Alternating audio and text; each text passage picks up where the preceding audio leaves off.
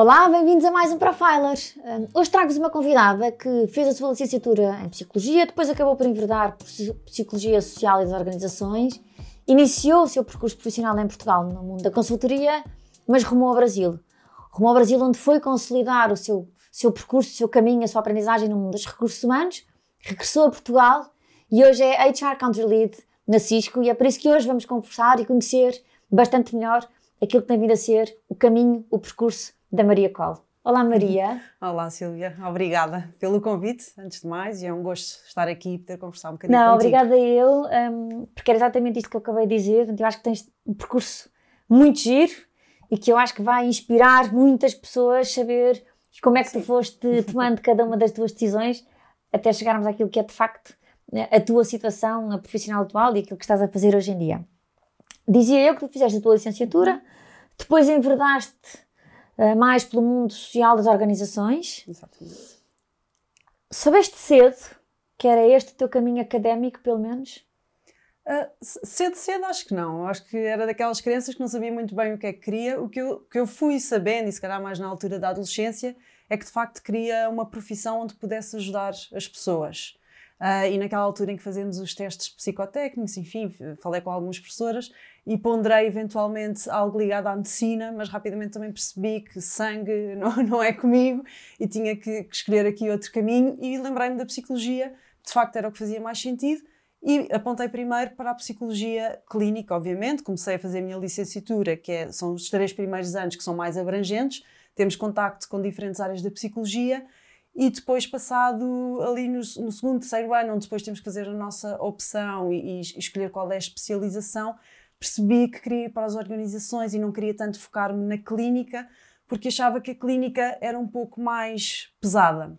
E às vezes acaba por se focar um bocadinho mais Uh, talvez numa área em que é mais difícil, enfim, olharmos talvez para o futuro ou conseguimos dar a volta mais rapidamente e portanto eu achei que não tinha tanto arcabouço para lidar se calhar com essa, com essa área e por isso decidi ir para, para a psicologia organizacional e, e até hoje estou muito contente com a minha decisão.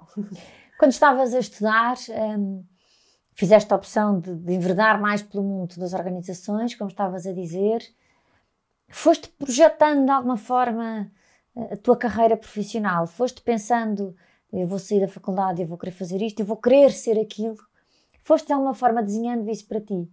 Sim, eu acho, acho que sim. Acho que, enfim, não foi só no momento de sair da faculdade, mas eu acho que ao longo de todo o meu percurso e ainda hoje, eu acho que nunca paro de pensar e acho que isso também é um bocadinho a chave às vezes do sucesso, que é nós irmos planeando o nosso caminho. Obviamente não é uma coisa que eu penso todos os dias, mas a determinado momento, depois de estar num sítio passado algum tempo, começo a pensar o que é que eu quero fazer a seguir. E não necessariamente tem a ver com sair do, do sítio onde estou, mas que outros desafios é que eu quero abraçar. E, portanto, na faculdade também fui pensando o que é que fazia sentido, onde é que eu gostaria de, de estagiar, e depois disso fui pensando rapidamente que se calhar gostava de trabalhar em recursos humanos, ir para empresas maiores, enfim, e fui um bocadinho delineando o meu caminho e, enfim, com muito trabalho, às vezes alguma sorte também, mas, mas fui, fui sim planeando.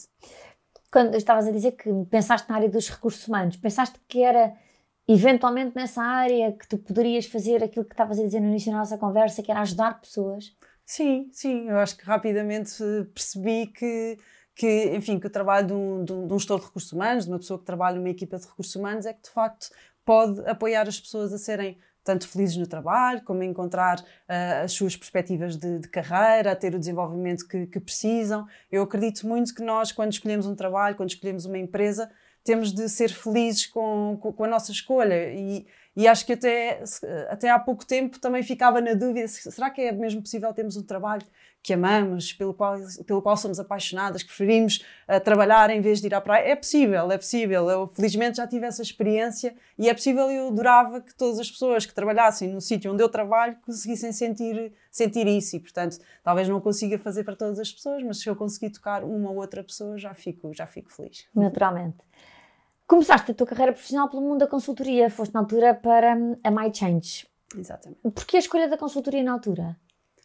Porquê? Porque, eh, primeiro, quando uma pessoa sai da faculdade, às vezes não pode escolher tudo o que quer. É? e às vezes também é aquilo que aparece. Mas, mas, mas não por isso, obviamente, foi, foi, foi, não foi essa a razão principal pela qual eu escolhi. Obviamente, a oportunidade também surgiu. Uh, mas consultoria porque eu achei que me poderia dar uma base muito forte. Hoje não escolheria diferente. Hoje, quando dou conselhos a pessoas mais novas, eu digo que é uma boa ideia começar por consultoria, porque nos dá muito método de trabalho, nos permite contactar com muitas pessoas, conhecer muitas realidades, muitos setores, trabalhar por projeto. Eu adoro trabalhar por projeto e, apesar de agora estar no mundo das organizações, é, é a forma como eu, como eu gosto de trabalhar, é ver o princípio, o meio e fim. Uh, e portanto não escolheria, não escolheria de, de, forma diferente. Como é que foram esses três anos? Como é que sentiste que foi sendo o teu caminho, a tua aprendizagem, Sim. a tua progressão? Ah, é um desafio, não é? Quando a pessoa entra, na, entra no mundo do trabalho, eu acho que nem sempre está preparada, não é? Porque a faculdade dá-nos muitas coisas, dá-nos muita teoria, mas Uh, infelizmente nem sempre nos dá a prática que, que, precisamos. Portanto, é uma, uma, aprendizagem, uma aprendizagem diária, onde é muito importante termos também a sorte de estarmos numa empresa onde temos pessoas que nos podem ensinar, uh, para depois também um dia acreditarmos que também lhe estamos a, a ensinar alguma coisa e, portanto, Uh, eu acho que foi um desafio, uma aprendizagem todos os dias. Eu lembro-me da primeira vez que fui para a sala e acho que esse foi um dos grandes desafios, que eu era, era mais tímida antes de, de, antes de começar a trabalhar e, e, a consultoria faz com que nos tínhamos de expor muitíssimo à frente dos clientes. E eu lembro de ir primeira vez à sala e, e estava muito nervosa, obviamente, e, mas tinha um consultor mais senior ao meu lado que me deu todo o apoio e, portanto, eu acho que às vezes, e tem a ver com a nossa carreira toda, tem a ver com este momento particular, que é sairmos da nossa zona de conforto, que é o que nos faz crescer.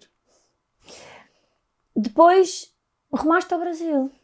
Exatamente. O que é que acontece nesta altura que faz com que tu rumes ao Brasil para vais continuar a tua carreira profissional? Foi, foi, foi uma coincidência que não teve a ver com a minha carreira profissional, mas teve a ver com a minha vida pessoal, mas que obviamente foi uma escolha minha uh, ter ido e não ter, não ter ficado. E foi uma janela de oportunidade, que eu acho que a nossa carreira também é feita muitas vezes de janelas de oportunidade e, e, e de, de, de, situações que nos acontecem na vida e que nos impulsionam para, para novas oportunidades e para, para situações uh, diferentes. Uh, e no fundo foi esta questão pessoal que me levou a ir para o Brasil e que me abriu um, um, mundo novo de poder depois também poder trabalhar em organizações. E eu acredito que é por isso que hoje eu também estou também estou aqui e também estou na Cisco e com, com a posição que tenho foi o facto de ter ido ter ido para o Brasil. E portanto foi uma oportunidade imensa de não só estudar outras coisas sobre as quais nomeadamente recursos humanos uh, que eu já tinha muita vontade de experimentar e de ir para uma organização e de me levar também a trabalhar noutra empresa que às vezes sabemos estamos numa zona de conforto e não necessariamente queremos mudar ou porque estamos contentes financeiramente ou porque já dominamos o trabalho que fazemos e no fundo isto foi, foi um bocadinho espicaçar aqui a minha carreira e foi, foi ótimo para mim. Não, também não teria feito diferente ainda bem que aceitei. Eu sou muito de dizer que sim, eh, dizer que sim muitas vezes tenho amigas ou amigos que me perguntam: Olha, tiveste a, estou-me a propor isto, o que é que achas que eu faça? Vai, vai. O pior é uma pessoa arrepender-se de não ter ido. Vai, faz, experimenta. Tu foste inicialmente, voltaste a integrar um projeto na área de consultoria. Como é que foi no início integrar um mercado de trabalho que, na verdade, embora seja o mesmo idioma, é francamente diferente do nosso? Sim, sim.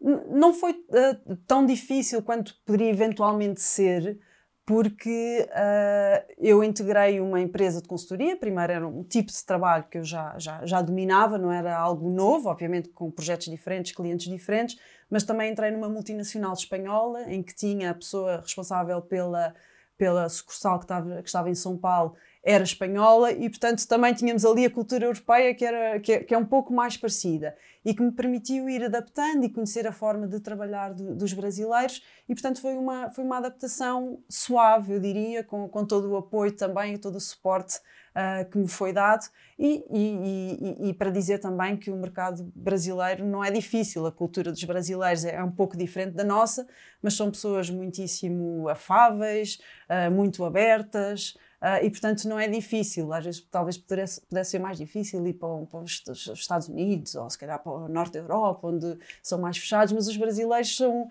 são aquilo que nós às vezes temos de menos, eles têm de mais. Foste mas... Fui, fui. No sentido de estarem completamente abertos e poderem muito bem, sim. Porque depois, ainda no Brasil, do overlap, foste para o Banco Itaú, portanto foste para o setor financeiro e aqui dá-se efetivamente a tua passagem para o, para o lado do cliente, como se costuma Exatamente. dizer quando estamos em consultoria. que é que foste na altura fazer? O que é que foi este salto para ti? O que é que foi este novo setor? Porque o setor financeiro também tem imensas especificidades. Sim. Como é que foi esta mudança e esta experiência? Isto é, foi, foi, um salto que eu já ambicionava há algum tempo, desde o momento em que trabalhava na, na, na MyChange e que depois fui para o Brasil. Eu, quando fui para o Brasil, fui, fui com a ideia de trabalhar num departamento de recursos humanos uh, numa, numa empresa. Não foi o salto mais natural, não foi para onde eu fui, comecei em consultoria e depois consegui fazer este salto porque justamente eu queria ver um projeto uh, do início ao fim. Muitas vezes na consultoria uh, tocamos um projeto, damos início ao projeto, mas não, depois não vemos o efeito ou as consequências que esse projeto tem. E, portanto, era muito isso, era muito isso que eu queria. Trabalhar no setor financeiro. Obviamente que, que é diferente, mas eu também já tinha tido contacto com o setor financeiro em muitos outros clientes, não só no Brasil, como também em Portugal, por ter trabalhado em consultoria, portanto também não era algo novo. E depois, quando trabalhamos em recursos humanos, eu diria que, obviamente, que o setor faz diferença, mas o, o denominador comum são as pessoas, e portanto os problemas normalmente são sempre os mesmos, que é a comunicação, a liderança, alinhamento. Uh, e portanto foi com isso que me deparei e também não foi, não foi desafiante ou difícil por isso, obviamente que aprendi muito, mas também foi uma, uma mudança suave. Porque tu na altura foste para um conteúdo funcional muito orientado à gestão de carreira, à cultura organizacional. Exatamente. O que é que te deparaste? Sim, eu tive, tive muita sorte, uh, e às vezes é o elemento de sorte também que, que, que aparece, que é entrei num, num momento que poderia não ser bom, mas acho que é também tornarmos os momentos uma, uma oportunidade. Que o Itaú e o Unibanco tinham feito a sua fusão, a sua fusão há cerca de 5 anos e a parte da cultura organizacional, que foi a parte onde eu fui integrada, estava estagnada.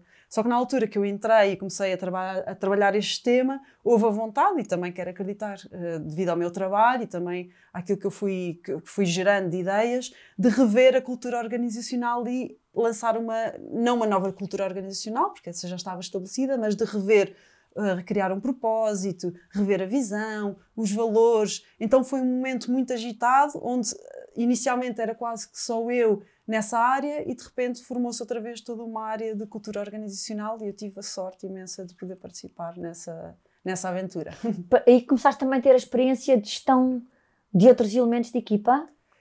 Tinha como elemento mais sénior da equipa, não de forma formal, mas sim, era de facto a pessoa mais sénior e tive a sorte de poder acompanhar também alguns estagiários que foram integrando, que depois foram ficando e como elemento mais, mais sénior da equipa também dar ali toda toda a orientação necessária, que também é uma parte que eu, que eu gosto, Foste gosto revente nessas sim, funções. Sim, sim, sim. Sentiste que provavelmente o teu caminho podia ser por aí também? Senti, senti. Já, e comecei a ter vontade justamente de poder experimentar aí de forma mais formal um bocadinho este acompanhamento de equipas. Em 2018 tu regressaste a Portugal. Exatamente. E na altura foste liderar os recursos humanos da Autoridade da Concorrência, uhum. que a maioria das pessoas pensa, espera, mas eh, como assim a Autoridade da Concorrência, não é? é? É naturalmente um projeto francamente distinto de todos aqueles que tinhas abraçado até então. A minha pergunta é: tu tinhas deixado Portugal há uns anos atrás, quando chegaste, sentiste diferença no nosso mercado de trabalho? Sentiste a evolução daquilo que poderia ter existido face à altura em que deixaste os nossos recursos humanos? Eu, eu, eu, diria que, que, que, senti em certa medida, talvez não tenha experienciado tanto, e, e, explico porquê, mas senti sim, de facto, uma. Eu, eu quando fui do, do, de Portugal para o Brasil, senti que o Brasil estava muito mais avançado em termos de gestão de recursos humanos do que nós. E depois, quando regressei, achei que de facto nós já começávamos a, a acompanhar aquilo que eram as tendências de recursos humanos e aquilo que, era, que eram, enfim, as, as novidades de recursos humanos, achei que sim. Contudo, não, eu acho que também não consegui experienciar assim tanto porque o setor, porque diferente da experiência que eu tinha tido anterior em recursos humanos, era em consultoria e tinha o contacto com muitos clientes. Aqui fui para uma empresa, ah, uma empresa que não era privada, que eu sempre tinha trabalhado no setor privado até ao momento, e fui para, para uma instituição pública ou privada, onde os meus desafios foram um pouco diferentes, que é justamente entender a, a legislação, o código de trabalho, processos uh, que são diferentes de, dos processos que vemos no setor privado, enfim, os concursos públicos. Uh, e, portanto, foi o contacto com uma outra realidade, uma outra gestão de recursos humanos, que também existe em Portugal e muito, porque temos muitas instituições assim que seguem um bocadinho estas regras e que foi também muito importante para o meu, para o meu crescimento. Mas nessa altura, quando tu vieste para a autoridade da concorrência, vieste liderar já também os recursos humanos. Sem dúvida, sim. E isso, o que é que foi isso para ti na altura? Foi, foi bom também, eu acho que é um desafio e aquilo que eu tentei, uh, obviamente, uma pessoa só, uh, acho que aprende, aprende fazendo, não é? Uh, obviamente que fui, fui, fui, fui, lendo, fui me inspirando e, e principalmente esta questão do, do, inspirar, acho que nos modelos que tive de liderança, desde a My Change até ao, Itaú, tive várias lideranças, às vezes não são lideranças que são diretas, mas com quem nós aprendemos muito e sabemos os modelos que queremos replicar e os modelos que não queremos replicar. E, portanto, tentei me inspirar um bocadinho naquelas pessoas que foram referência para mim enquanto liderança e tentar replicar um pouco disso também na autoridade da concorrência, sendo que tive um desafio giro uh, e, e, e, diferente que eu não esperava um dia que fosse liderar uma equipa, diferente do Itaú onde tinha pessoas mais novas, aqui tinha pessoas, todas as pessoas da minha equipa eram mais velhas do que eu. E portanto também por isso um, um desafio, mas, mas um desafio muito interessante. Mas aí lá está o que estavas a dizer, é? muitas vezes só aprendemos fazendo, estando, e depois só quando voltamos a olhar para trás é que temos essa percepção, não sem é? Sem dúvida, sem dúvida, é mesmo. A verdade é que tu agarraste nessa bagagem toda que tinhas até então para assumires aquilo que é uh, atualmente a tua função na Cisco. A minha primeira pergunta relativamente ao projeto na Cisco foi: eu sei que tu te lançaste a um processo de recrutamento, como é que foi na altura receber este convite, ser a pessoa escolhida para assumir esta função?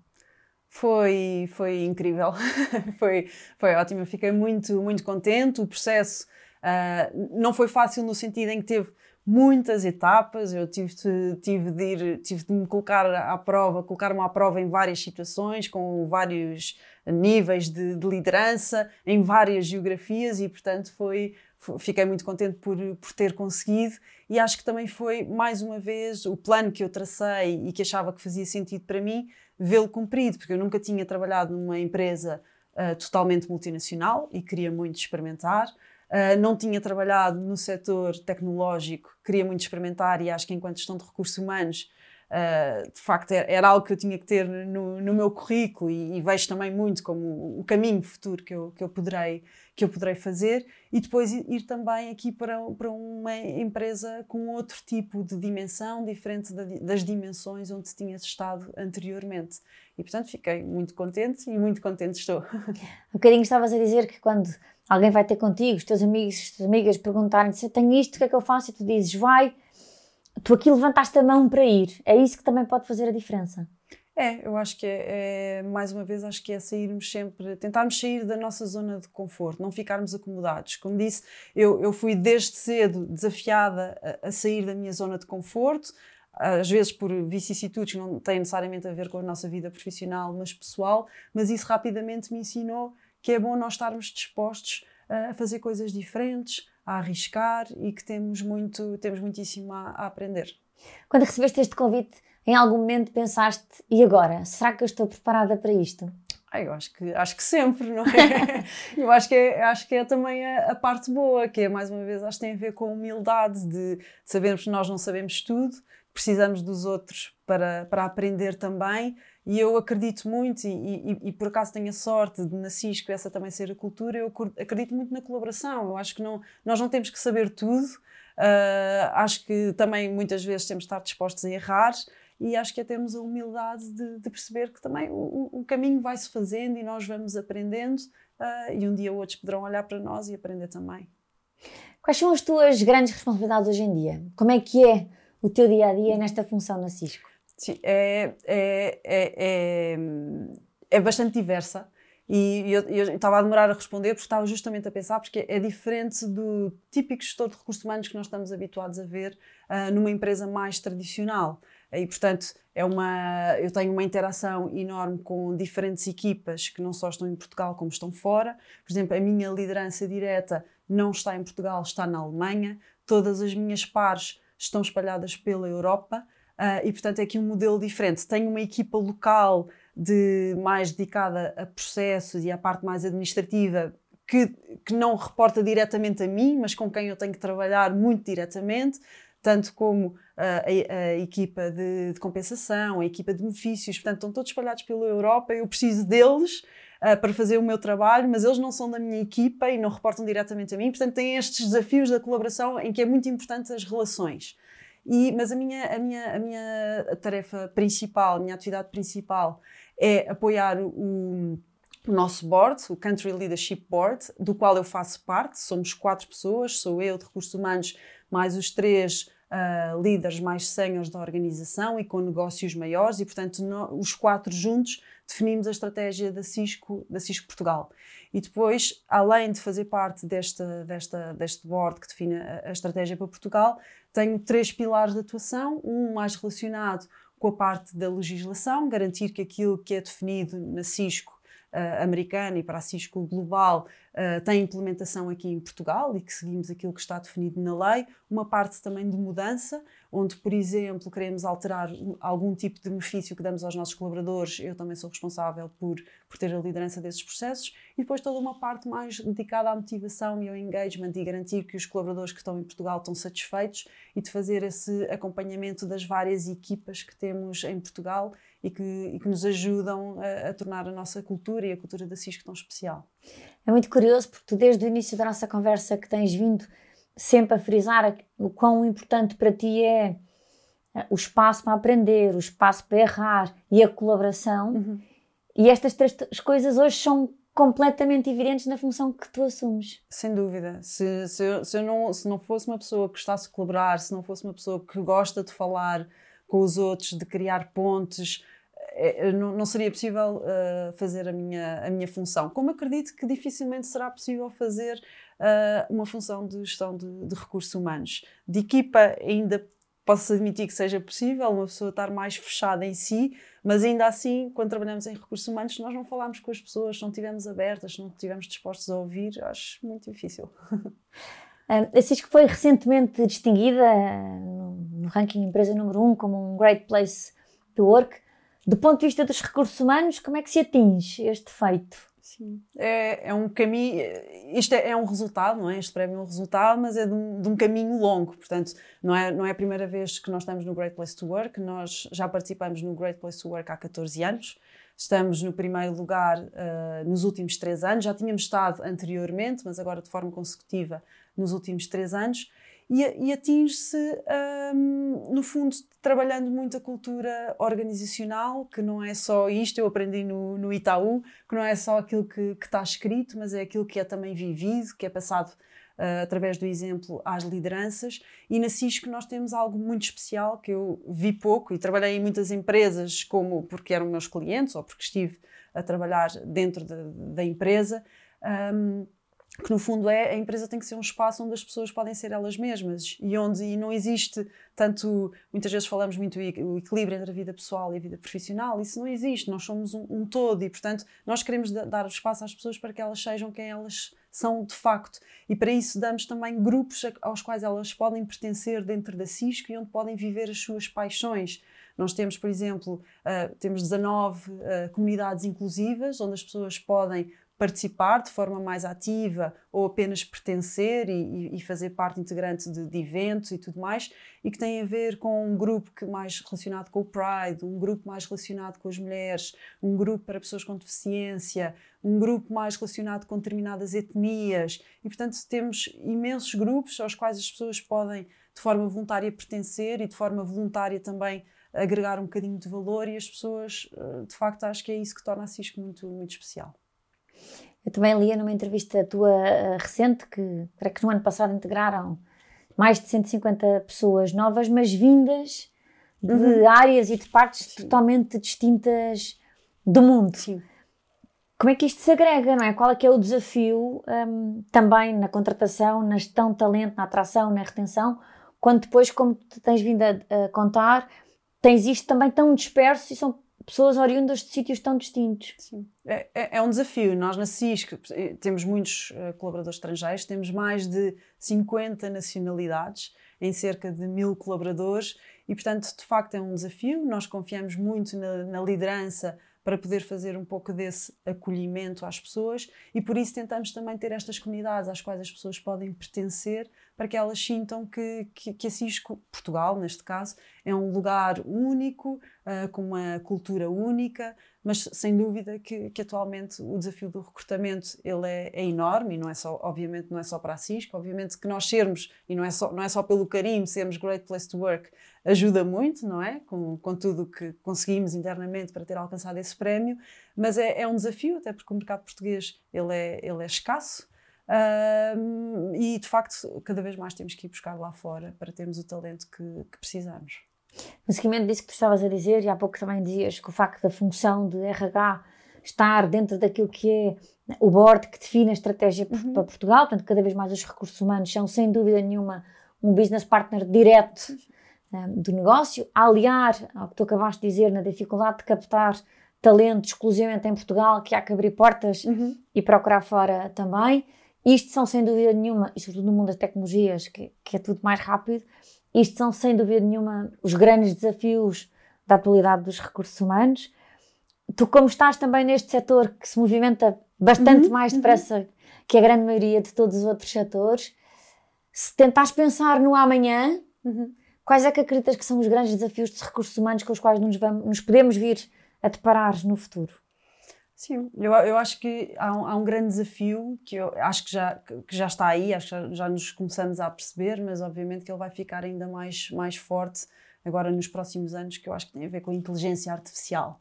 Que, que, que, no facto é que está tudo muito mais robotizado, está tudo muito mais automático, existem muito mais sistemas capazes de fazer, uh, enfim, análises, uh, compilação de dados, coisas que até então era, era o homem que fazia, e eu acho que isso é um grande desafio, não porque vá roubar espaço ou trabalho uh, às pessoas, mas eu acho que as pessoas têm que se reinventar e têm que trazer aquelas competências que uma máquina nunca poderá ter. E, portanto, que é a tomada de decisão, que é a verificação de se, se caminho, o caminho que estamos a adotar é o mais correto, e depois toda a questão de, de ética, enfim, que é uma questão muito, muitíssimo sensível, que é aquela decisão que, que, eventualmente pode ser apontada por um robô, se é mais certa, se é mais. ou, ou não, ou se é mais ética, e portanto eu acho que há aqui grandes desafios, mas nós temos que pensar quais é que devem ser as competências nossas, dos humanos, não é? Uh, para, para fazer face a esse futuro, que eu acho que já não é um futuro, é um presente. Eu acho que talvez o, o comum mortal ainda não o sinta muito, mas quem trabalha em tecnologia vê que a inteligência artificial já começa a estar em tudo. Acho que rapidamente o, o cidadão uh, vai começar a perceber e nós temos que nos adaptar. Quando estavas a, a responder, mencionaste uma ou duas vezes o tema da ética. Uhum. É preciso humano para verificar o quão ético ou não ético a inteligência artificial está de facto avançar, não é? Eu, eu acho que sim, eu acho que é, mas eu acho que ainda há um desafio, eu acho que é, eu acho que é aí, eu acho que é a parte mais fácil, que é o humano dizer se é ético ou não. Eu acho que há um desafio ainda maior, que é quem é que define o que é que é ética. E ainda há pouco estava a ter uma conversa interessante, enfim, com uma pessoa aqui de, outro, de, outra, de outra empresa, que é justamente quem é que define estas regras. Que, que antigamente eram os grandes pensadores, que, que hoje em dia já não existem tanto essas áreas, existem essas áreas de conhecimento, mas não existem tantas pessoas nessas áreas de conhecimento, como por exemplo um filósofo, ou, enfim, se calhar são, são profissões que vão voltar porque há questões que têm que ser, que têm que ser, temos que voltar a pensar nelas. Recentemente foste eleita uh, a melhor diretora de recursos humanos com menos de 45 anos.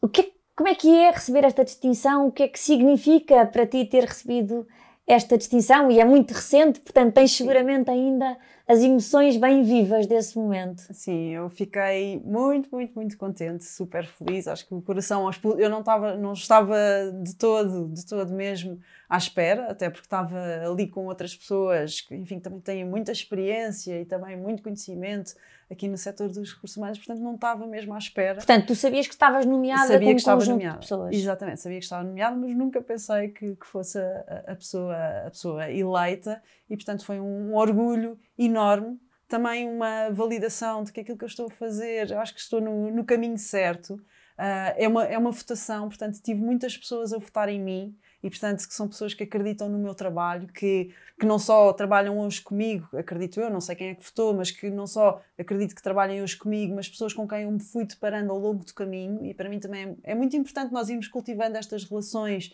porque são, são pessoas que, que, vão ser os nossos, eu digo, e disse no prémio, que são os nossos cheerleaders, que vão estar lá sempre para nos apoiar e para, para torcer por nós. E portanto fiquei muito contente mas ao mesmo tempo também a pensar que é uma enorme responsabilidade porque, enfim, não, não basta ter o título, é como termos o Great Place to Work, depois temos que entregar, não é? As pessoas acreditam em nós, depositam imensa confiança e, portanto, é também um, um desafio, que é o desafio de, eh, eu não diria, estava a pensar, é o desafio de não falhar, eu, isso eu não posso prometer, provavelmente vou falhar algumas vezes, mas prometo pelo menos dar o meu melhor. Como é que aquela menina tímida de quem tu falavas há bocadinho sobe depois de ter ouvido o seu nome para fazer um discurso? Ah, só com. Eu, não sabia que ia, que ia ser eu, mas acho que. Uh, e ainda há pouco estávamos a falar, Silvia, que somos pessoas que precisamos de preparação. E, portanto, eu já tinha qualquer coisa preparada. já tinha qualquer coisa mais ou menos preparada para dizer, porque eu também gosto muito de me sentir preparada e para mim é importante. E, portanto, subo ao, ao palco e isto é também sair da zona de conforto. Às vezes nós, nós somos impulsionados e temos que ir. Eu, eu fugir não fujo, eu, eu vou e encaro a situação. E depois é deixar deixar fluir e pensar que aquilo é um bom momento e que estamos ali é também para, para tirarmos partido. Que bom. tu dizias há bocadinho também que sempre que, que estás numa área nova, que, és, que lês, que precisas da, da, dita preparação, da tua pesquisa, de organizar o teu conteúdo, que leituras é que um perfil como o teu, que uma pessoa como tu, tem vindo a fazer ao longo da carreira e que achas que seja importante deixar aqui hoje para alguém poder ir fazer essas mesmas leituras e inspirar-se como tu o fizeste? Sim, eu, um, enfim, ao, ao, longo do, ao longo dos anos existem alguns autores, autores que para mim são, são referência e aos quais eu vou recorrendo. E muitas vezes o que eu gosto de fazer são livros que em determinada altura da minha carreira foram importantes para mim e que o tema surge novamente eu gosto de, de, de, voltar a eles e, e, posso dar dois exemplos. Depois é também estar muito atenta àquilo que, que enfim, que, que, vai, que vai saindo uh, na imprensa, nas revistas, nas revistas de recursos humanos, na Harvard Business School, que eu gosto de ir lendo uh, e dizer também que às vezes nem sempre tenho tempo para ler. Eu tenho duas crianças pequenas e acho que, acho que é agir também, porque às vezes também nos colocam muita pressão em cima para nós estarmos muito atualizados e sabemos o que é que saiu. Mas às vezes não, não, há, não, não há esse tempo. Eu acho que também aprendemos muito através das relações que temos, das conversas que vamos tendo. Obviamente que é importante mantermos atualizados, mas às vezes também baixarmos um bocadinho a pressão que existe sobre nós e, e, admitir que simplesmente não temos todo o tempo que gostaríamos. Mas, como disse, gosto muito de recorrer uh, a leituras, a leituras que já fiz. Ainda há pouco tempo recorri a um, a um, livro que para mim na altura foi uma bíblia que me ajudou muito, que tem a ver com cultura organizacional e me ajudou na, na altura do, do, do Itaú,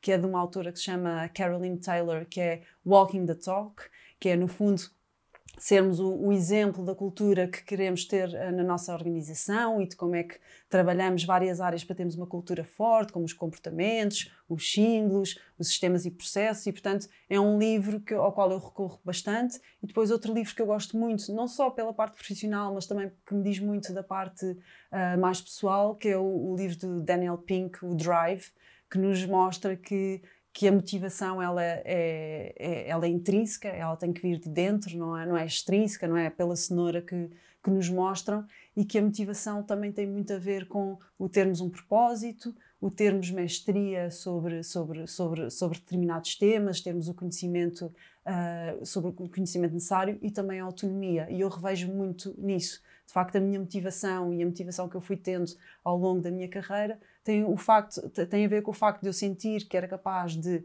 entregar uh, valor para aquela função, de eu sentir que tinha autonomia e confiança uh, e de sentir também que havia um propósito maior, que eu, aquilo que eu estava a fazer era com um objetivo maior. Deixa-me agarrar nisso que tu estás a dizer da motivação.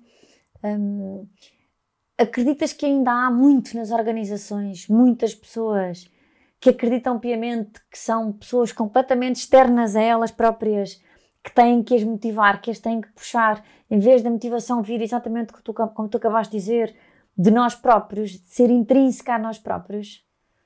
Eu diria que ainda existe, mas eu acho que existe cada vez menos. Eu acho que felizmente conseguimos, e muitas empresas conseguiram não só adotar, mas viver também aquilo que nós chamamos propósito e definir propósito. E eu, eu acho que vemos muito isso nas camadas mais novas. Eu acho que também tem a ver com, contexto socioeconómico e tem a ver com a história, com, a evolução histórica, de hoje um jovem procura trabalhar uh, numa empresa no qual não só se sente feliz, mas que vê que existe um bem maior, seja ele qual for e que está mais ligado, enfim, aos seus interesses e àquilo, que, àquilo em, que, em, que, em que a pessoa acredita, mas eu acho que sim, eu acho que há, há uma diferença grande em, em não só estarmos à espera de estímulos externos, mas de procurarmos também a motivação em nós.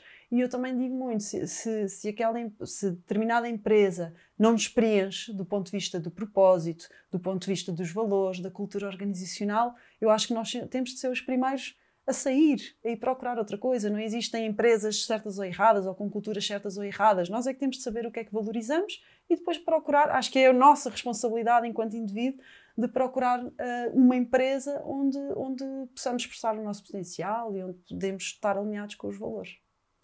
Qual é que acreditas que possa ter sido, até esta altura da tua carreira profissional, assim, um momento mais desafiador?